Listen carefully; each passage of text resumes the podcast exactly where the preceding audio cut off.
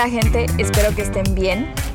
Desde, pues, desde el inicio sabrán que este episodio es totalmente diferente. No estoy en un estudio de grabación, eh, no estoy en un espacio totalmente hermético de ruido, es todo lo contrario. Me encuentro en un parque, se llama el Herman Park, en el corazón del downtown de Houston grabando esto para ustedes.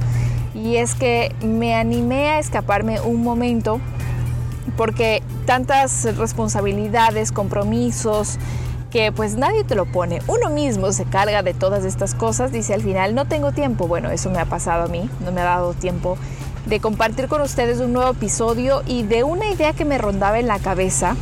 Y les digo algo que de verdad no, sabía cómo hacerlo, eh, no sabía cómo, cómo, cómo decirlo mejor.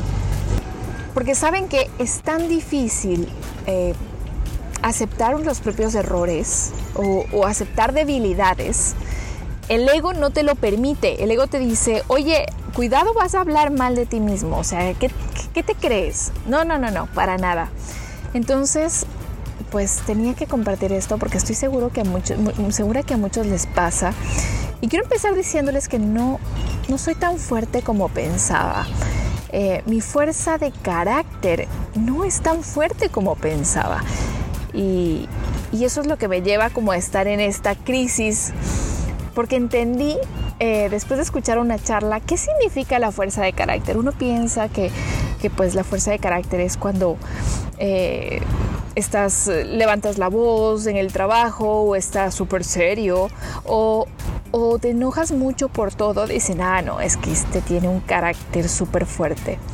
Pero en realidad es todo lo contrario a eso quiero contarles que esta semana escuché una charla muy interesante en donde contaban la historia de un hombre que gritaba un montón y todos lo describían en su oficina como una persona de carácter fuerte. Cuando entendí que eso no es tener carácter fuerte, eso es temperamento, eso es algo que, que, que pues todos tenemos un temperamento fuerte, un temperamento no tan fuerte. Entonces, la verdad es que me sorprendí. No, al principio no entendía bien y obviamente después de investigar un poco, pues tenían razón. Una persona fuerte de carácter, por sobre todas las cosas, sabe manejar sus emociones. No pierde su tranquilidad o el equilibrio o por lo que otros puedan decir o hacer o pensar. Además, que no da fácilmente el brazo a torcer, o dicho de otra forma, no pierde el enfoque por cualquier razón que pueda afectar su objetivo. Cuando yo escuché esto de, la diferencia entre carácter y temperamento, me di cuenta que sí, yo tengo un temperamento fuerte, sí, soy arriesgada, soy, pues me enojo eh, y respondo, no, pues no me quedo callada, siempre trato de defender lo justo. Pero el carácter, pues les digo, soy débil de carácter. Cuando escuché esto me, me, hizo un clic, les digo, eh, es eh, la, típica de Año Nuevo, ¿no? Eh, voy a, emprender en un proyecto, voy a bajar de peso, eh, voy a hacer tal cosa. Y en el camino te das cuenta que no tienes el carácter para sostener esos objetivos. Es más, yo les digo, empecé mi año diciendo voy a volver a tener el peso ideal que tuve hace un año. Y cuando me di cuenta que tenía que eliminar el azúcar, eliminar los carbohidratos, tenía que dejar de comer en la noche, eh, tenía que tomar eh, em, muchísima agua. Pues cuando empecé a hacer esto, se me aparecía el chocolatito, por ahí me invitaban a tomar un café en, la noche o una leche con chocolate y, dulces y postres y que por el trabajo uno se queda hasta la, la medianoche. Entonces venían todas estas, estas cosas que afectan al objetivo. Y tengo que confesar que caí en todas. Comí en la noche porque tuve todas estas dos semanas o tres, he tenido que trabajar hasta las 10, 11, 12 de la noche. Y pues como en la noche porque me da hambre. Eh, me ofrecen o, me han regalado dulces riquísimos porque, porque, bueno, imagínense ustedes, aquí hay una tradición en enero en donde se come la rosca de reyes y creo que en muchos países pasa eso. en Estados Unidos es muy adoptada por, por la cultura mexicana. Lo que hacen los mexicanos pues se adopta aquí en Texas. Después se vino San Valentín, en la catarata de chocolates y dulces que, que ofrecen en esta época. Eh, y después que cada evento al que vamos, que hay el, el, el postre y que una salidita por aquí y por allá. Entonces, todas estas cosas distraen el objetivo. Y en lugar de perder peso, en los últimos tres meses gané dos veces más el peso. La verdad es que les digo, estoy frustrada, estoy enojada conmigo misma, eh, no sé por qué, eh, no sabía por qué. Y es ahí donde pues apareció esta, esta, esta conversación, esta charla.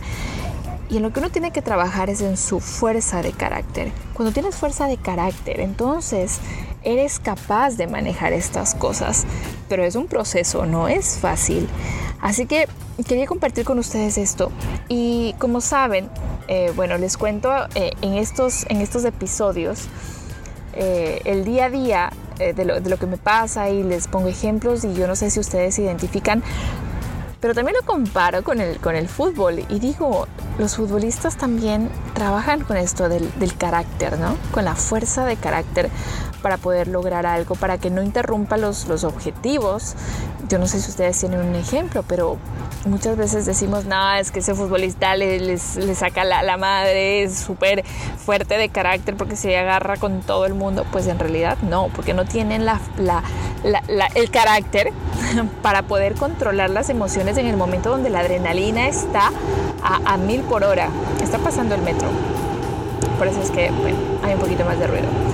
Pero entonces no, no tienen el carácter. Es más, les, cuento algo que me acabo de acordar y es que yo hace bastante tiempo tuve una discusión muy fuerte con un eh, técnico y es que es una de las, de las anécdotas de mi vida y siempre la voy a contar y era Luis Subeldía, eh, argentino, todo él, trabajó en Ecuador, trabajó en México y los que escuchan pues y, y, entienden un poco de fútbol saben quién es y si no google, googleenlo y se darán cuenta que su fuerza de carácter era extremadamente débil o mejor dicho su carácter era extremadamente débil porque todo el tiempo pasaba suspendido, pasaba sancionado, pasaba amonestado por, porque se agarraba a peleas con todo el mundo, pues insultaba a todo el mundo, casi casi que se entraba a la cancha a caerse a golpes con los árbitros, entonces su carácter no era fuerte. Y tuve pues el encontronazo con él porque no le gustó una pregunta que alguna vez yo la hice en una rueda de prensa. Entonces te deja pensando este tipo de cosas y qué es lo que tienes que hacer y en qué tienes que trabajar para poder fortalecer ese carácter. Y, y, no pensar que porque insultas más o levantas más la voz, pues, oh, wow, este tipo tiene un carácter tremendo. Pues no, en realidad eso se llama temperamento, como les dije en un inicio. Y les comparto así como muy sabiamente porque me tocó investigarlo y googlearlo y, y preguntar. Así que les ofrezco eh, un poquito más adelante pues hablar de esto con alguien que, que, nos puede explicar. Ahora, ¿cómo trabajas tu carácter? Pues sí, hay muchos, muchos métodos, ¿no? Desde la psicología hasta la meditación, hasta, eh, yo no sé, hacer, hablando de deporte, pues la, actividad física moldea tu carácter y muchas cosas más. Eh, siendo, siendo irónicos y contradictorios, les contaba la historia de una persona involucrada en el deporte y, no tiene fuerza de carácter, pero bueno, de todas maneras yo estoy segura que, que, el, que el deporte es una de las herramientas perfectas para generar liderazgo, fuerza de carácter, trabajo en equipo, motivación, etc. Pero eso, esto es lo que les quería eh, compartir, en serio, esta frustración que yo tengo de no poder lograr mi objetivo y esto, estoy segura que si vemos como la lista de objetivos de las personas de, de cada año, entre las primeras cinco está bajar de peso o, poner, o ponerme fit o, o, tonificar una parte de mi cuerpo, pero tiene que ver con la salud y con, con el estado físico. Así que les invito a mirar en qué momento ustedes están siendo débiles de carácter, no solamente cuando obviamente quieren bajar de peso, sino en qué momento caen en, en la tentación de no seguir el objetivo, de no ser persistentes, de no eh, de dejarse llevar y pues bueno, caer en esta, en esta debilidad. Vamos a dividir este podcast en, eh, en tres partes, me parece. Todavía estoy ahí trabajando en algunas cosas que, espero les guste pero por lo menos esto, este, esto, esto que les cuento es definitivamente pura actitud, como se llama el podcast. y esta va a ser una actitud de miércoles. No sé qué les parece el nombre.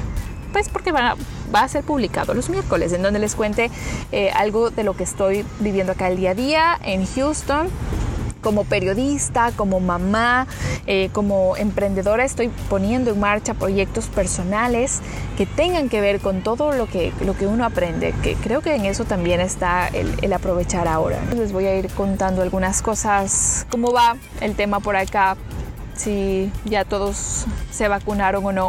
Les mando un abrazo. Maxi ya volvió, así que es hora de que yo también me despida. Cuídense, cuídense y recuerden que es la vida, es cuestión de actitud.